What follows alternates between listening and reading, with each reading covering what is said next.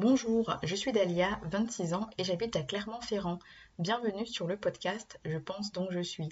Je vous donne rendez-vous ici deux fois par mois pour parler de livres, de sujets de société et des questionnements de la vie. Bonne écoute.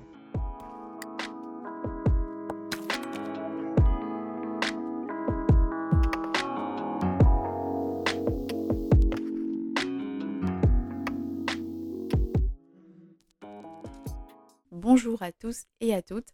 L'épisode du jour porte sur un concept dont j'ai toujours eu envie de parler, mais je n'avais pas assez de maturité pour le développer. Comme le temps passe et les connaissances s'accumulent, je me suis dit que c'était le bon moment. Cet épisode est influencé par deux vidéos YouTube des chaînes Like Old Stories et Better Ideas que je mettrai en description.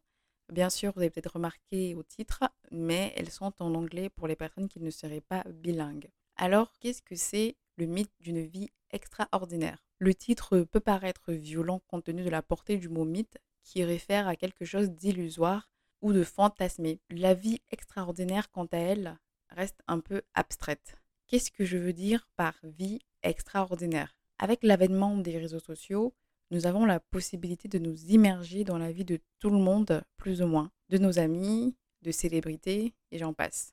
De cette façon, vous pouvez voir votre ami qui est neuf fois, euh, qui a fait neuf fois le tour du monde, par exemple. J'exagère un peu. Cette célébrité qui fait le tour des hôtels luxueux et des voyages euh, en tout genre. Bref, vous voyez des personnes qui ont l'air d'avoir une vie meilleure que la vôtre. Et je tiens à préciser que le but n'est pas de savoir s'ils mentent ou pas. Moi, je suis plutôt contre le fait d'émettre des suspicions sur la vie des autres.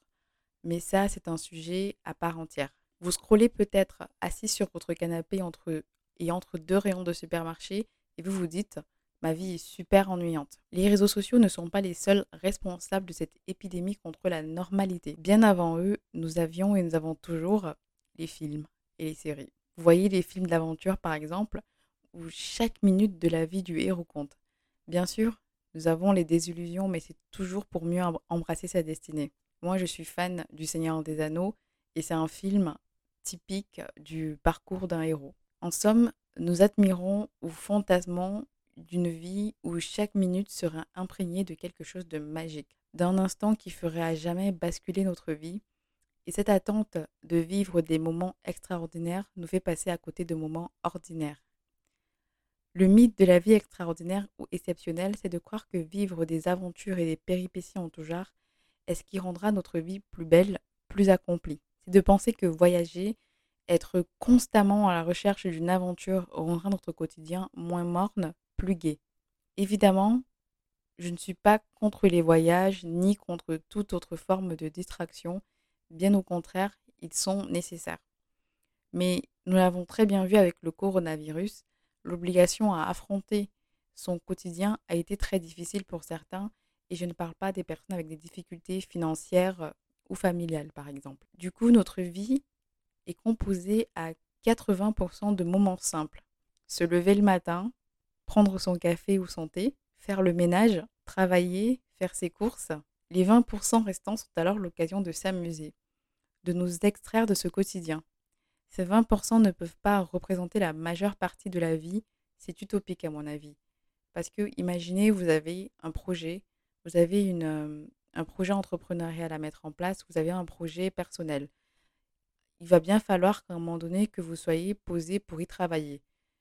Et du coup, s'amuser ne peut pas être votre priorité, par exemple. Et donc, parce que la vie est majoritairement composée de moments entre guillemets banals, il y a une nécessité de les apprécier et d'en faire des moments extraordinaires. Ou plutôt, de prendre le contrôle du temps qui nous est imparti pour ne pas avoir l'impression de passer à côté. La question c'est à côté de quoi? Je vous remercie.